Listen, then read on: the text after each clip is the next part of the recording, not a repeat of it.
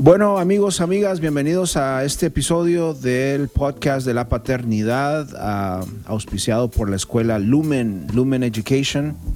Ah, bienvenidos a todos ustedes, padres de familia. Muchísimas gracias. Antes de entrar en el tema, quiero darles las gracias por el apoyo.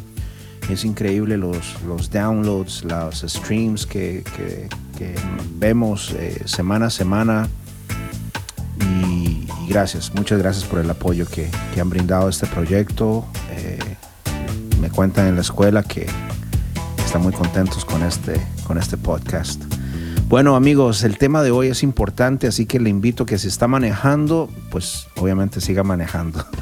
Pero eh, ponga mucha atención, porque el tema está, va a estar de- de- de película. Vamos a hablar acerca de las de la familia y las finanzas y el, el invitado de esta de este episodio o de los próximos episodios porque este tema yo creo que va- se va a poner muy interesante que nos va a ser necesario una parte de dos una parte tres. Vamos a ver.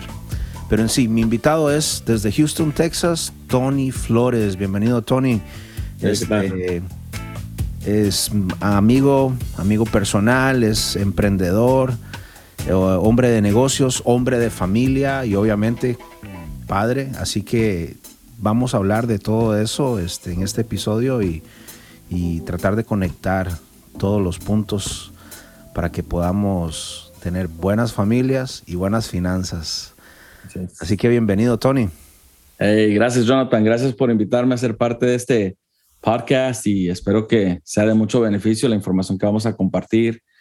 Eh, creo que muchas veces lo necesitamos escuchar, ¿no? Para tener familias fortalecidas. Exacto, bro. Este, es más, me llamó la atención porque inicialmente cuando yo te invité para, para el podcast, te dije, bro, necesitamos hacer un podcast para el. Y te expliqué el proyecto, ¿no? De la escuela. Entonces yo te dije, me gustaría que habláramos acerca de las finanzas. Tal vez por las noticias que estamos escuchando, por todo lo que hemos venido viviendo, la pandemia y todos estos problemas de economía. Cuando te dije que hablemos de finanzas, tú me dijiste, tú me dijiste está bien, sí, hablemos de finanzas, pero hablemos de familia. O sea, me llamó la atención por qué conectaste y me dijiste, la familia es primero, eh, tienen, van de la mano. O sea, expande con eso, comencemos con eso. ¿Por qué? Claro, bueno, pienso que el origen de toda familia eh, comienza en la selección, ¿no? ¿Con qué me voy a casar? Eh, si es el hombre que anda buscando una mujer, la mujer que anda buscando el hombre, con quién vamos a procrear, qué hijos vamos a tener, qué les vamos a enseñar. Eh, creo que es muy importante la selección. A veces no nos damos cuenta de eso, pero es importante la selección porque es el resultado de lo que vamos a obtener. O sea, en otras palabras, si yo me caso con alguien que no tiene planificado un futuro, no tiene una educación planificada para sus hijos, eh, está inclinándose hacia el desastre, una familia que no tiene rumbo. Pero yo creo que es importante cuando alguien hace esa selección ser muy selectivos. ¿Con quién me voy a casar? ¿Qué tipo de mujer es? ¿Es una mujer eh, liberal? ¿Es una mujer conservadora? ¿Es una persona que emprendedora? ¿Es una persona de negocios? ¿Es una persona muy relajada? Entonces ahí es donde es importante ser selectivos, tanto el hombre y con mayor razón la mujer. ¿Por qué? Porque en muchas ocasiones tenemos esa mentalidad, especialmente nosotros los hispanos, en donde la mujer tiene cierta dependencia del esposo. Muchas veces, en el momento en que deciden concebir hijos y tener familia, muchas veces la mujer es la que dice, me tomo un tiempo del trabajo o dejo de trabajar para criar a nuestros hijos, para cuidar, para poderles dar la lechita, mudarlos. O sea, en otras palabras, no necesariamente depender de una niñera, sino que yo los voy a cuidar. Eso significa que se tiene que retirar del mundo de su trabajo muchas veces. Y eso, obviamente, causa que la persona con la que está casada, su esposo, sea el motor de generar las finanzas para el bienestar de su familia. Entonces, primero está la familia, pero está en conjunto con lo que es finanzas, familia y finanzas. Man, qué interesante porque, eh, bueno, sin, sin que se malentienda, ¿no? Eh, eh, vemos nosotros, no sé si es toda la sociedad en vivo, eh, en general, pero por lo menos nuestra cultura latina, eh, vemos las relaciones como muy románticas, ¿no? Roman ¿Cómo es? Romanti... no sé cómo conjugar esa palabra, pero hacemos de las relaciones como muy romántico, muy, muy de novela, ¿no? Ay, lo vi, me enamoré y todo eso es bueno, pero como que nunca consideramos esas cosas, ¿no? Ok, estudia, trabaja, cuáles son sus planes y eso nos damos cuenta cuando ya es demasiado tarde, ¿no? Claro, no, es así, mira, al final, si tú te das cuenta, muchas de las personas que cometen el error de escoger mal son las personas que más rápidos tienden a tomar la decisión de divorciarse, separarse. Y muchas veces decimos, fuimos la víctima, pero a ver, esperemos un momentito, ¿realmente fuiste la víctima? ¿Realmente te diste el tiempo de conocer a esta persona? De analizar cuáles eran los sueños, la proyección que tenía hacia futuro. Porque muchas veces, y hasta yo lo he escuchado muchas veces, de varias muchachas de la juventud que dice, no, nosotros no queremos un tipo que sea ahí un nerd, no un tipo que trabaje en computadora todo el día, queremos a un chico malo, a un chico que, ah, sea medio rebelde, que, que, sea un tipo que le guste andar en la moto con sus tatuajes. No tengo nada en contra del tatuaje, no tengo nada en contra de la moto, ni el pelo largo, ni el look, porque muchas veces eso es solo un look. Y puede ser un tipo súper transparente, súper trabajador. Así que el look nada que ver. Pero muchas veces las personas tienden a escoger a alguien solo por el look. Y ahí es donde está el error, porque realmente conocemos el plan de la persona hacia futuro, conocemos su carácter en verdad. Entonces, ¿qué pasa? Que muchas veces ya el tener una relación de noviazgo es muy diferente a que cuando tú te casas y empiezas a ver los colores verdaderos de cada persona, las actitudes, cuando anda molesto, cuando anda atravesado, cuando algo le cayó mal, cuando la persona se siente enferma. Es, es el tipo de persona que dice, me siento enfermo, pero aún así voy a ir a trabajar porque esto no puede parar. O eres la persona que dice, no, me siento enfermo y hasta que no se me quite este dolorcito de cabeza, no regreso al trabajo. Se le puede ir una semana, pierde el trabajo. Y créelo, ¿no? O sea, hay, gente que a veces prefiere comodidades de estar relajado y depender de ayuda muchas veces del gobierno o del papito. Y eso muchas veces en nuestros países se da. Viven con los papás hasta los 40 años y no, mi esposa y yo, ¿y dónde vives, bro? Ah, no, pues ahí en la casa de mis papás estamos mi esposa y yo y mis dos hijos. Ah, o sea, ¿Fue parte del plan? Eh, porque si fue parte del plan, no, un aplauso. O sea, me imagino que tienen un plan más grande aún, edificar algo, construir algo masivo para un futuro. Y, siempre que hay un plan detrás de eso, un aplauso. Pero cuando muchas veces es, no, es que es lo que la vida nos dio.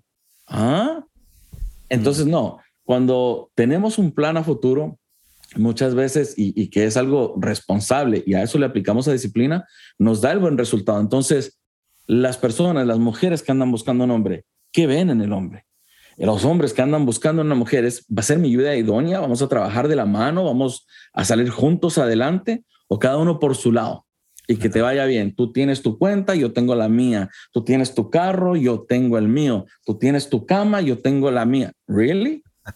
O sea, si nos casamos, creo que es para ser una pareja, no dos parejas, no dos casas, no dos camas, sino una pareja. O sea, yo creo que al final del día está bien si ella tiene un gusto de carro y ella se quiso comprar un carro a su gusto, pero eventualmente el esposo tiene su carro en el taller y, amor, ¿me prestas el carro? Ay, no, ese es mi carro, tómate un Uber. ¿Cómo? Pero aunque no lo creas, hay gente que tiene este tipo de relación en donde lo mío es mío y lo tuyo es tuyo y no te metas con lo mío. Sí. Entonces, realmente, esta es una persona, una familia al estilo ayudémonos y trabajemos mutuamente para un mejor futuro. ¿Para qué? para nuestros hijos, para nuestra familia, para los hijos de nuestros hijos. O sea, creo que el amor familiar tiene que ser más allá que solo tu pareja. Y muchas veces pensamos en nosotros, o sea, somos tan egoístas que pensamos solamente en el amor que tenemos hacia nuestra pareja, pero no pensamos en el amor generacional, que es ah. hacia nuestros hijos, hacia los hijos de mis hijos, hacia los hijos de los hijos de mis hijos. O sea, mm. ya estoy pensando en mis nietos, en mis gran nietos, mis bisnietos. ¿Me entiendes? Entonces, cuando el amor es generacional, no trabajas solo para ti y tú disfrutar tu vida y tú disfrutar tus vacaciones, sino que piensas en, voy a trabajar duro porque tengo una responsabilidad con mis hijos. Mm. Y no solamente con mis hijos, pero también los hijos de mis hijos. Wow, eso. Y ese amor es, es incondicional y es increíble. Qué interesante, bro. Me gustaría hablar más de eso, eh, de eso de generaciones más adelante. Eh, ahorita que mencionabas eso de escoger, de hablar, ver los planes, me acordaba cuando yo y, mi esposa Priscila este, tomamos la, decisión de casarnos. Eh, sus, mentores, sus pastores, nos hicieron meternos en un curso eh, prematrimonial, ¿no? Y te soy honesto, o sea, mi orgullo, y nada, este, ¿para qué? Pero vieras que dentro de esas pláticas nos hacían hablar de todo eso. Mira, ¿cuántos hijos van a tener? Eh, ¿O qué piensan tener? habían pláticas hasta de presupuesto, habían pláticas de, de, todo eso que nos hacían hablar de cosas que tal vez que no son normales cuando estás de novia, ¿no? Entonces, eh, no sé, eh, ¿tú cuánto tienes de casado, bro? Tienes más que yo. Tengo 15 años de casado. 15 años de casado. Así es. ¿Y cómo escogiste, en ese aspecto, en este contexto de, de, de, finanzas y todo eso, cómo escogiste, cómo hablaste con tu esposa? Eh, ¿Cómo fue que notaste, tal vez sin, sin, sin quererme, no sé, perdón si me estoy metiendo muy personal, bro. Pero ¿cómo fue que encajaste o viste, ok, este, eh, esta, esta girl, esta muchacha, este, encaja con mis planes, encajan con lo que yo quiero lograr? Vieras que yo lo que buscaba en una mujer era una mujer seria. Eh, y no me refiero a su actitud o su carácter, cara seria o, amargada, no, no me refiero a ese tipo de seriedad, sino más bien a una mujer que no sea de doble ánimo, que sea una, una mujer de palabra, o sea, que cuando te dice que sí es sí, cuando te dice que no es no, eh, una mujer que tenga visión, que se proyecte hacia futuro, que tenga una madurez.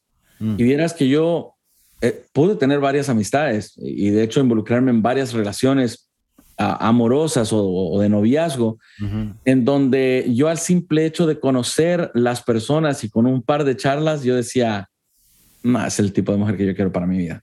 O sea, yo ya al conocer a una persona empezaba a hacer ese análisis y a descartar, no con una charla, sino que ya con varias charlas, con un par de salidas, ver cuál era el objetivo de esa persona en la vida, sus sueños, su plan.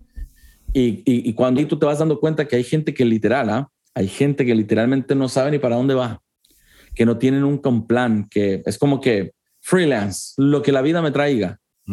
Uf, no, eh, yo por ejemplo no, no, no pudiera estar con una persona que no tiene sueños, que no, no tiene visión. Entonces, porque yo siempre pienso que hay que proyectarse. Mira, yo desde joven siempre supe esto. Y recuerdo que a los 16 años o un poquito más temprano le dije a mi papá, quiero ir a agarrar una aplicación para ir a trabajar a In-N-Out. En California tú sabes que In-N-Out es la hamburguesería famosa. En ese tiempo eran los que más pagaban, más que McDonald's, Jack in the Box o quien sea. Te pagaban 9 dólares, recuerdo, para comenzar. Y dije, no, eso es estupendo. Cuando en California creo que el minimum wage, el, el, la paga mínima era como 7.25, In-N-Out estaba dando 9. Así que dije, wow, yo quiero trabajar en In-N-Out. Y empezar a ahorrar, el día de mañana voy a tener, no sé, algo ahorrado, me enamoro, me caso, ya tengo para el enganche.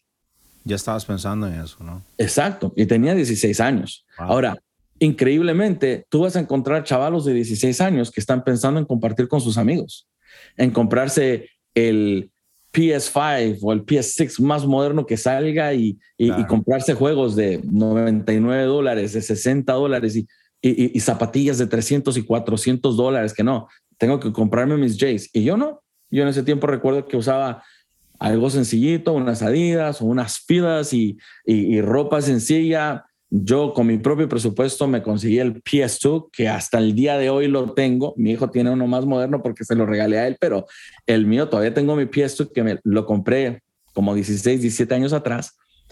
Y, y no es por ser miserable decir, no, no me merezco el 15, pero tengo una visión hacia dónde quiero llegar.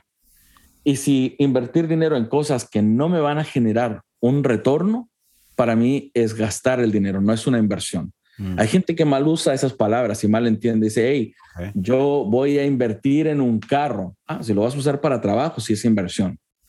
Pero si solamente vas a comprarte un Camaro, un Mustang, un Ferrari, un Corvette, lo que sea, para verte chévere y estás teniendo que trabajar semana a semana, mes a mes, solo para pagar la cuota del carro, no te proyectaste a futuro. Te proyectaste en los looks, en impresionar, en demostrar que tienes. Y en realidad que eso no te lleva a nada bueno porque nunca va a encajar lograr algo grande cuando tienes una mentalidad de derrochar todo lo que pasa por tus manos. Es como traer, tratar de agarrar el agua con las manos así. Se te va a escapar, se te va a escurrir por entre medio de los dedos. Entonces, las finanzas es exactamente lo mismo. Uno tiene que saberse proyectar. Y en eso yo, cuando escogí a mi esposa Victoria, que en ese tiempo era mi novia, no, hablamos de esos temas, ¿me entiendes? Yo era, no, era muy joven, tenía recién 21 años cuando empezamos a salir de novios, la conocí a los 20, a los 21 empezamos a, a estar de novios, estuvimos tres años de relación de noviazgo y de ahí nos casamos y ella era muy significativamente mucho más joven que yo. Y yo recuerdo que cuando hablábamos estos temas con ella, me llamaba mucho la atención su madurez, hmm. su forma de pensar, la forma de proyectarse hacia futuro, el deseo de querer ser madre, de tener hijos, de ser una buena madre. Cuando yo platicaba con otras personas que lo único que me hablaban era de ir al party, que querían ir a un club, que estaban pensando salir con sus amigos y que party por aquí, que party por allá y derroche. Y yo pensaba y decía, no, está junto, está solo pensando en pasarla bien y no se está proyectando de una forma responsable hacia futuro. Y ahí es donde yo empecé a hacer un, un, margen de diferencia, de comparación. Victoria, otras chavas, Victoria, otras. No, esta es la mujer que yo quiero para mí. Y ahí fue que, obviamente, se fue poniendo interesante la cosa, más seria en la relación y ya fuimos concretando, planificar de que cuando nos casáramos, esta es la forma que va a ser nuestra vida. Yo desde joven me proyecté a los 16 años, yo dije, yo voy a ser exitoso en la vida, yo voy a ser rico. No sé cómo, pero yo voy a ser exitoso financieramente. Y gracias a Dios hemos podido concretar muchos de los planes y creemos que ya vamos por más. Ahora Acabo de cumplir 40 años y recuerdo que en una de las últimas charlas que tuve con mi papá, le dije, papá, yo para los 40 años voy a ser millonario y me voy a retirar. Y mi padre me mira como una sonrisa y me dice, hmm, bueno, espero que sea como tú dices. Y hoy en día lo puedo testificar. Tengo 40 años, estoy retirado, estoy disfrutando del tiempo con mi familia, con mis hijos, tenemos flujos financieros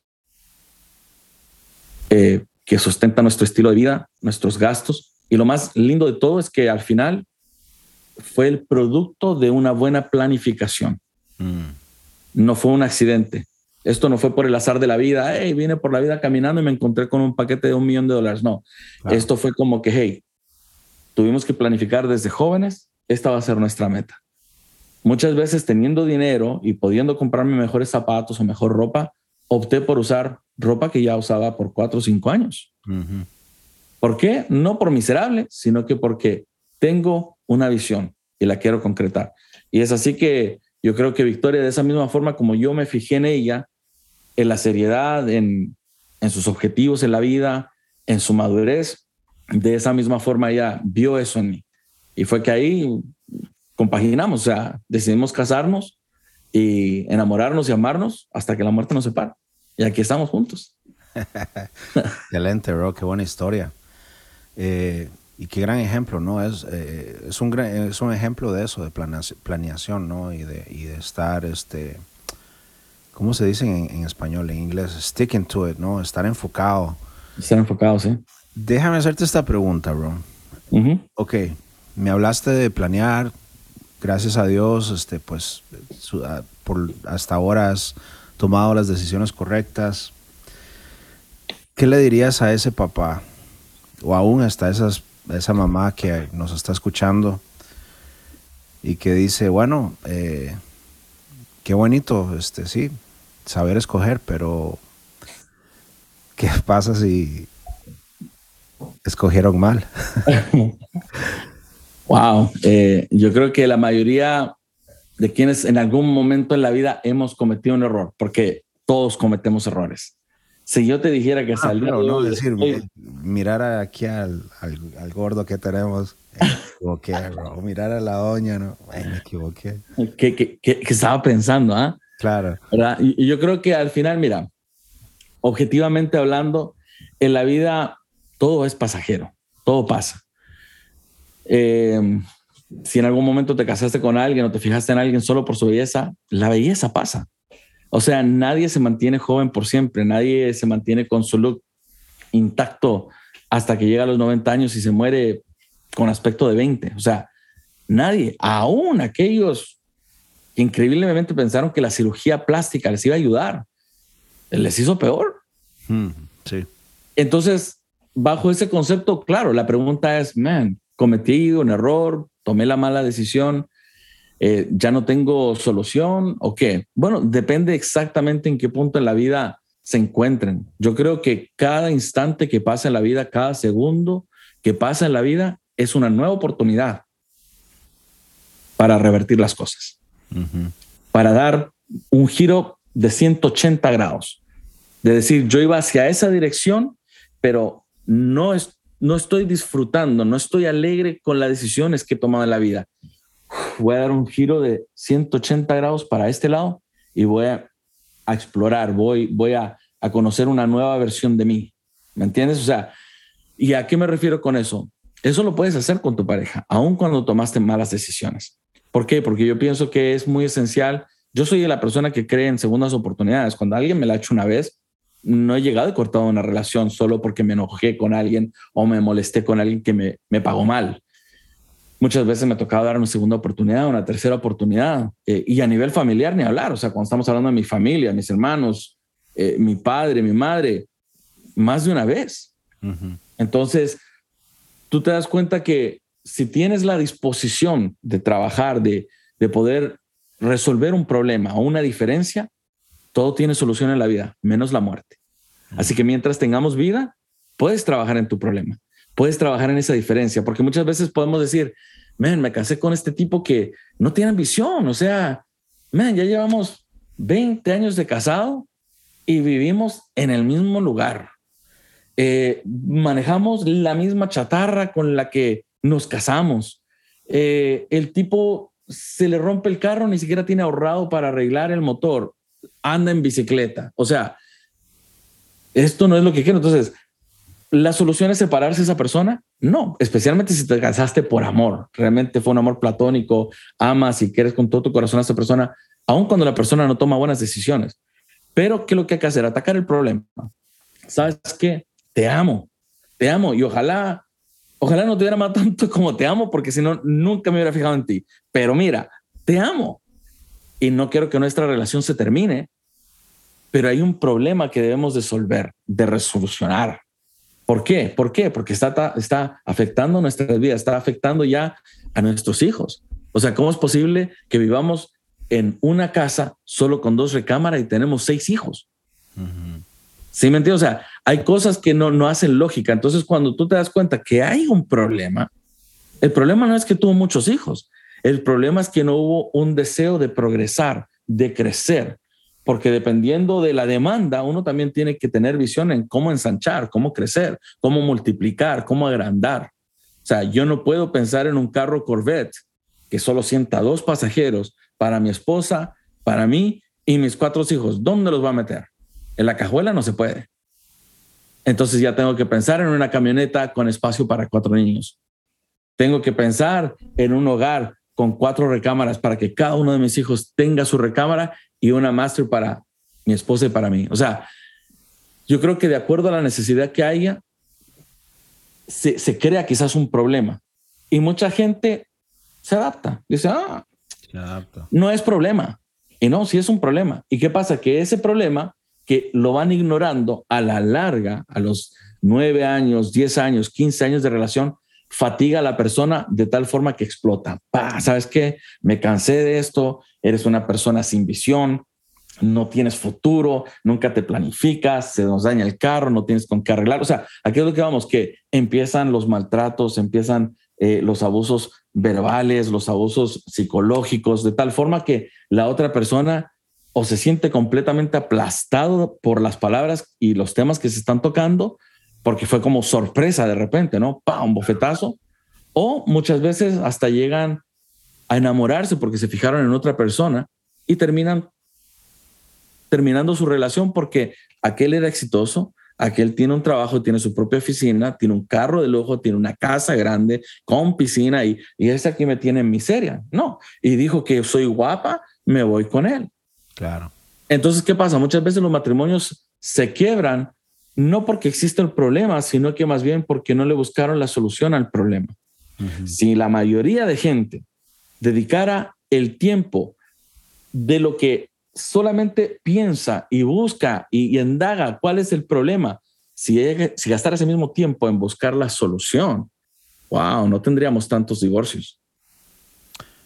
Justamente estaba pensando que, eh, según estadísticas, ¿no?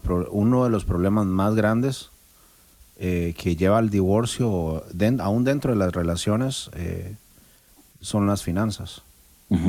Muchas veces no tiene que ver mucho con, con infidelidad y todo eso, pero como que todo tiende a comenzar con las finanzas.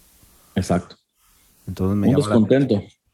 Un descontento, un descontento, pienso yo, financiero, eh, en donde una persona finalmente al pasar de los años, sea que maduró, que sus días de hippies quedaron atrás, no sé, en donde querían vivir la vida libre y de repente se pusieron serios y dijeron, hey, ¿sabes qué? Veo que mi amiga que se graduó progresó, veo que mi amigo que parecía que era un tiro al aire, el tipo también progresó y aquí nosotros todavía seguimos estancados, ¿qué está pasando? Y, eso empieza a, en cierta forma, sembrar dudas, ¿no? En nuestra cabeza, así como que tomé la mejor decisión en casarme con este tipo. bueno, a veces piensan otra cosa, ¿no? Eh, este animal, este bruto que no piensa, eh, no quise decir eso, pero sonó así. claro, por ahí uno puede decir, ¿en qué momento me fijé en él? ¿Por qué me casé con él? Y a veces de la misma forma. El hombre piensa, un tipo trabajador que se revienta el lomo trabajando día a día y de repente llega a casa y la mujer lo único que le dice, mira amorcito lo que me acabo de comprar en el mall, dos carteras más y tiene 20 ya en el, en el closet, ¿sí me entiendes? Entonces el tipo dice, vivo trabajando porque yo tengo que proyectarme hacia el futuro, hacia nuestro retiro, vacaciones, un mejor carrito para mi esposa, salir de esta casa, comprarnos una mejor y tiene de repente una mujer derrechadora que no ni siquiera aprecia el esfuerzo y deliberadamente malgasta el dinero, no está ahí atendiéndolo a él en las áreas que él necesita y eso obviamente también va causando un desgaste. Muchas veces ah, hay, hay un libro que dice lo que callamos las mujeres. Mm pero yo pienso que también deberíamos hacer la versión que los hombres. Porque hay muchos hombres que literalmente se esfuerzan por dar lo mejor. ¿Sí, dime? No, no, no, me estaba riendo porque sí, tienes razón. Este, necesitamos un libro de esos. Eh, ah, ok, sí, como se cortó un poco la señal ahí, no, no, no alcanza a escuchar. Sí, igual acá se cortó, entonces, pero sí, sí, tienes razón. O sea, en otras palabras, hay muchos hombres que también llegan a esa misma resolución y dicen, ¿sabes qué? ¿En qué momento me fijé en esta mujer? Ojalá hubiera, yo me hubiera casado con una mujer como mi vecina. Mm. Y, ahí es donde empiezan a veces a fijarse en otras personas que tienen ciertas características que ellos en el principio, en ese enamoramiento, en esa locura de juventud, no se fijaron. Y entonces a la larga empieza a producir esa fricción que los lleva al divorcio. Y muchas veces esto empieza por lo que es justamente las finanzas, pero aún lo que es finanzas, aún si fuera carácter, chistes, actitudes, como, como dije en el principio, cada segundo que pasa es una oportunidad de revertirlo, de cambiar, de ser una nueva persona, de dar una nueva oportunidad. Pero eso es lo que a veces, muchas veces nos cuesta atacar. Atacamos a la persona y no el problema. Ah, ok. Y cuando pasa eso, nos sentimos ofendidos, cada uno por su lado, no te vuelvo a hablar, tú por allá, yo por acá. Cuando, hey, lo único que necesitaban era hablar del problema y llegar a la conclusión, ¿cómo resolvemos este problema? ¿Qué vamos a hacer? ¿Qué vas a hacer tú? ¿Qué puedo hacer yo para mejorar esta relación? Y a veces no nos tomamos ese tiempo, man. Y por esa razón, mira, yo he escuchado de que de cada 10 matrimonios, 6 o 7 se divorcian. O sea, yo diría, hey, si de cada 10 matrimonios, uno o dos se divorciaron, es entendible, simplemente no se entendieron, uno engañó al otro, o no sé, de repente llegaron a un desacuerdo, que no pueden llegar a un acuerdo, cuestión de religión, lo que sea, ok, cada uno por su lado. Claro. Pero no, es al revés. De hecho, de cada 10 matrimonios, 7, 6, a veces 8 de ellos se están separando, se están divorciando. Y es porque no hemos tenido esa capacidad, esa madurez de atacar el problema y de resolverlo. Entonces yo creo que, hey, si en algún momento tomaste una mala decisión o en este, en este exacto momento estás pensando y estás diciendo, ah, ¿cómo hago para resolver esto? Porque ya no quiero estar en esta relación. Enfócate en el problema y piensa, ¿cómo puedo resolver este problema? Porque si en algún momento te casaste con esa persona fue por algo. Quizás fue por amor, fue por un deseo de, querer serlo todo para esa persona. Entonces, Te casaste por esa razón, entonces ahora búscale la solución para que esa unión pueda perdurar todo un tiempo, pero enfoquémonos en el problema, trabajemos en el problema y aunque hayan tomado una mala decisión, aún así puede funcionar. Excelente, bro. Eh, obviamente a esta, a esta pregunta que te dice, ¿qué si escogí mal? Pues nos fuimos, este, nos enfocamos tal vez en la persona como tal, ¿no? Pero también, eh, ahorita que, hablabas, este, se me vino a la mente también, hey, hay personas, hay parejas que, se aman a, full, man, a full, ¿no? Este, fueron hechos el uno para el otro. Sin embargo, dentro de su relación han hecho decisiones, malas decisiones. Han escogido mal. No necesariamente su, como pareja, pero tal vez escogieron... Uh, te doy un ejemplo. Nosotros recién casados, eh, en, la luna de miel, y este, fuimos ahí un paseo y, en, Miami y nos cacharon. Hey, quieren una presentación y con esta presentación reciben. El asunto es que era para vendernos una, un timeshare.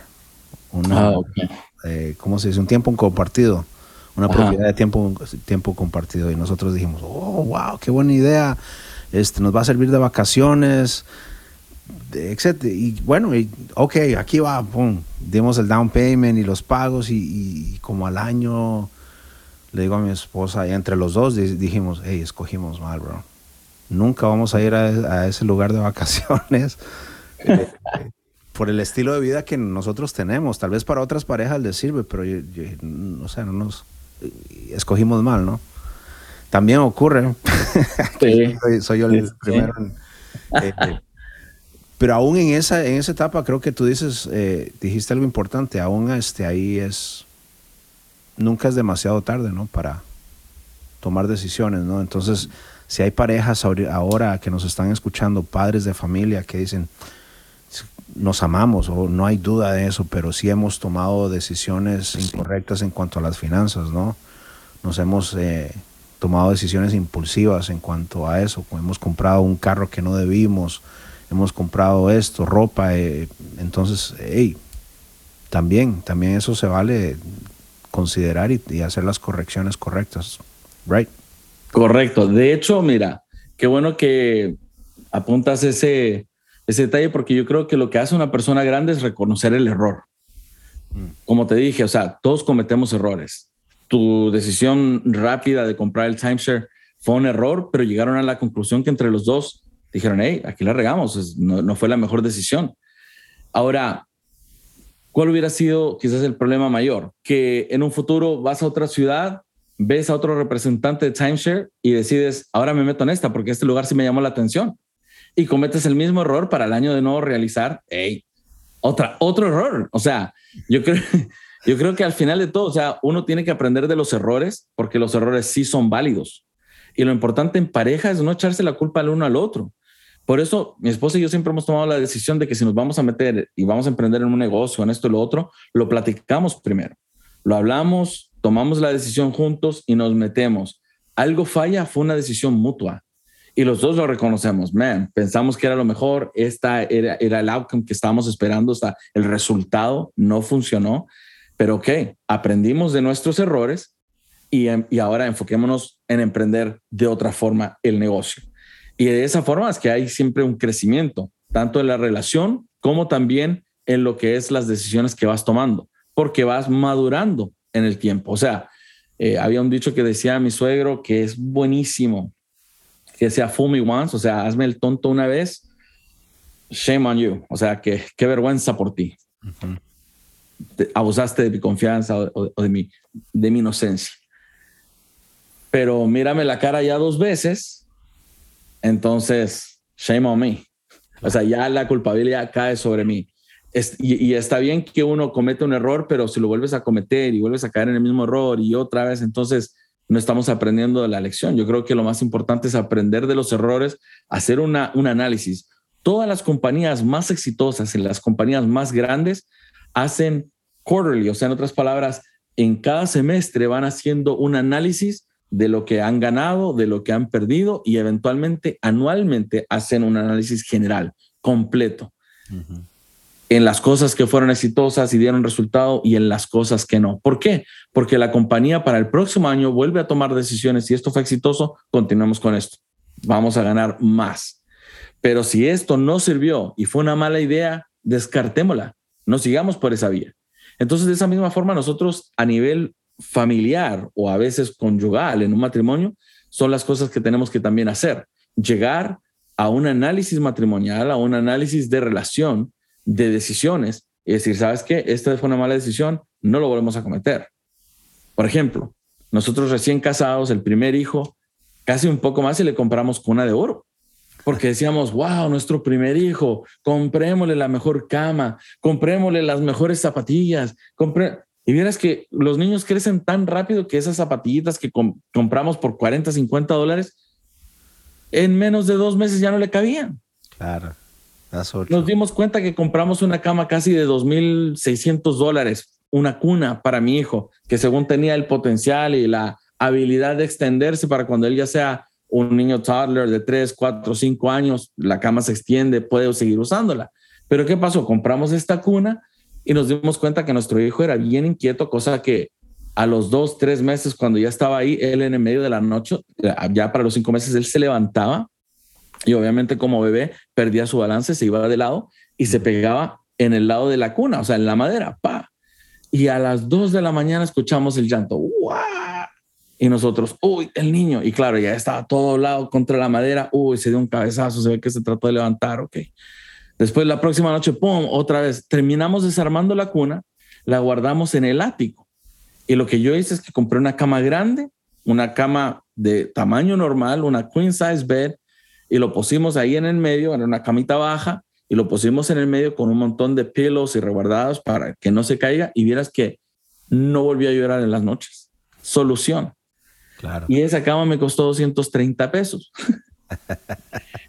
con esto aprendimos y aunque gasté dos mil y pico en una cuna, que después cuando nació mi hija Victoria no la volvimos a usar y ahí se quedó en el ático. Después me nació Alessandra Sofía tampoco la usamos y seguía en el ático. Y finalmente me nació Samuel y tampoco usamos la cuna, todavía seguía en el ático. Finalmente la terminé poniendo aquí afuera de la calle gratis.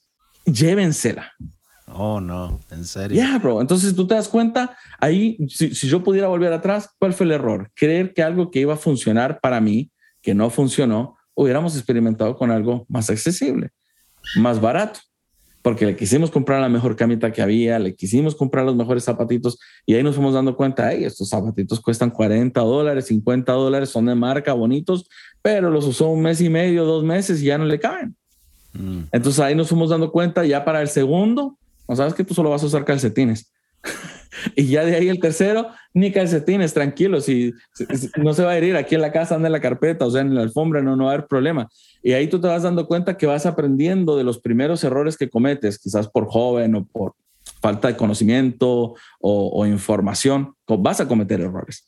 Pero lo importante es siempre aprender. Y mientras tú tengas la capacidad y tu pareja la capacidad en humildad de reconocer la falla, siempre hay posibilidad para resolver cualquier problema. Excelente. Yo creo que es una buena nota para, para terminar esta primera parte. Eh, con unas palabras de ánimo, ¿no? Y vas básicamente lo que acabamos de, hablar o lo que tú acabas de decir, Tony. Este, todos hemos cometido errores. Eh, lo importante es aprender de esos errores, ¿no? Entonces, vamos a tener una segunda parte, ¿ok? Esto es para ustedes, padres, familia. Eh, así que la tarea de aquí a la próxima semana, cuando escuchen la segunda parte, es mediten en esos errores, pero no le echen la culpa a su esposa, no le echen la culpa a, a los demás, sino simplemente mediten, ok, ¿qué aprendo? ¿Qué puedo aprender de estos errores? Estoy hablando financieros, ¿verdad? No estoy diciendo que, ok, aprendo que no me voy a casar con ella otra vez. Sino simplemente es, estoy hablando, ok, eh, me compré esta troca, me he estado gastando eh, con mis amigos este, los fines de semana, qué sé yo. Entonces, para que esto los lleve a meditar, y este, más si te sientes en la confianza, y creo que es necesario realmente, Tony, ¿verdad? Si, si pudieran entre los dos sentarse y hablar, mira, hey, hemos cometido errores financieros, esto y esto y esto, ¿ok? Ok, entonces esa sería la tarea. Así que amigos, nos vemos la próxima semana y con la parte 2 de familia y finanzas. Así que recuerden escucharlo, compartirlo y nos miramos. Chao.